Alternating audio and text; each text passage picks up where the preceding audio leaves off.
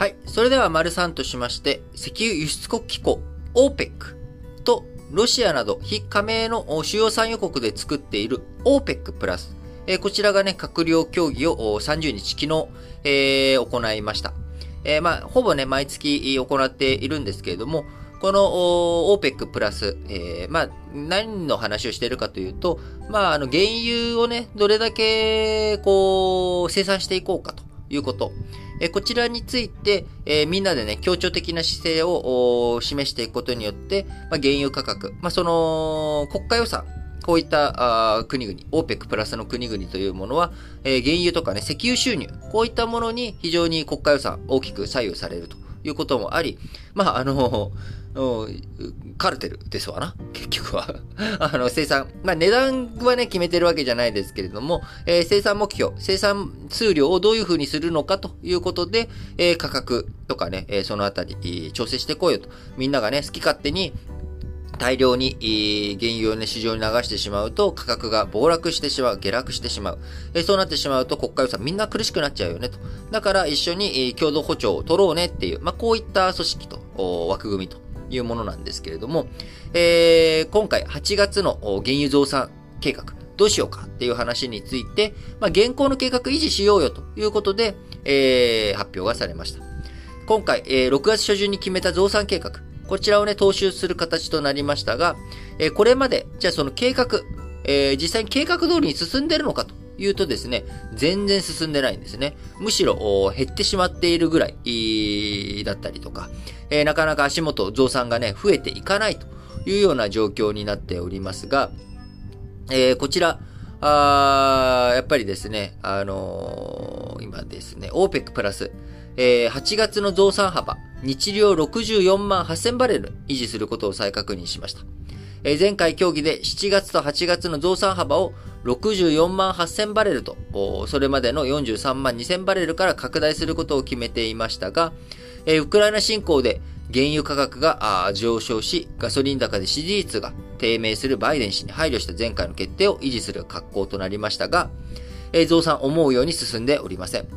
5月の OPEC プラス全体の、全体の生産量は、日量3920万バレルと、えー、64万8000バレル増やそうというふうにしている目標に対して7%下回った状態ですね。えー、64万8000バレルっていうのは増やそうと、プラスアルファの部分ですね。それに対して全体の生産量というものが今3920万バレルということで、えー、7%を下回っており、ナイジェリアなど未達が続く国もあるということです。えー、で、目標と実際の生産量との差が広がっていて、えー、増産実現するの？と、本当に？ということで、えー、市場、え、なかなかね、価格、増産に伴って、え、価格が下がるというふうにはなってくれないという状態になっています。え、今後、原油価格とかですね、えー、OPEC プラス、この辺の動き、左右するのはですね、え、何度もこの新聞解説ながら聞きでお伝えしております通り、え、7月、え、もう今月だ。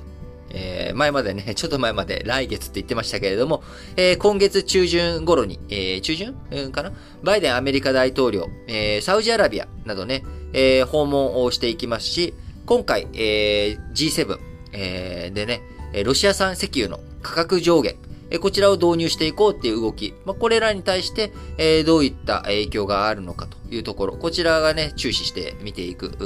上での、え非常に大切なポイントなのかなというふうに思われます。えー、原油、増産、えー、バイデン大統領、サウジアラビアにね、えー、訪問した際には、あ原油を増やしてくれと。原油の、しっかりと増産してくれと。えー、そうしないとアメリカのね、経済、えー、苦しくなってしまうということで、えー、サウジアラビアに対しては見返りとしてですね、安全保障関係での便宜や、イランへの対抗、えー、こちらに対して、えー、アメリカ側がね、サウジアラビアに対して譲歩するということや、まあ、関係がね、サウジ人、えー、記者殺害問題に対して、えー、同国、サウジアラビアの最高、実際のね、えー、最高指導者あ、事実上の最高指導者の地位にあるムハンマド皇太子、えー、こちらの関与が疑われているという流れの中で、アメリカとサウジアラビア、あ関係が悪化していたところも、えー、関係修復していこうよという、まあ、こういった動きがある中、えー、原油価格どういう風に動いていくのかというところをね、えー、引き続きしっかりと見ていく必要があるなと思います。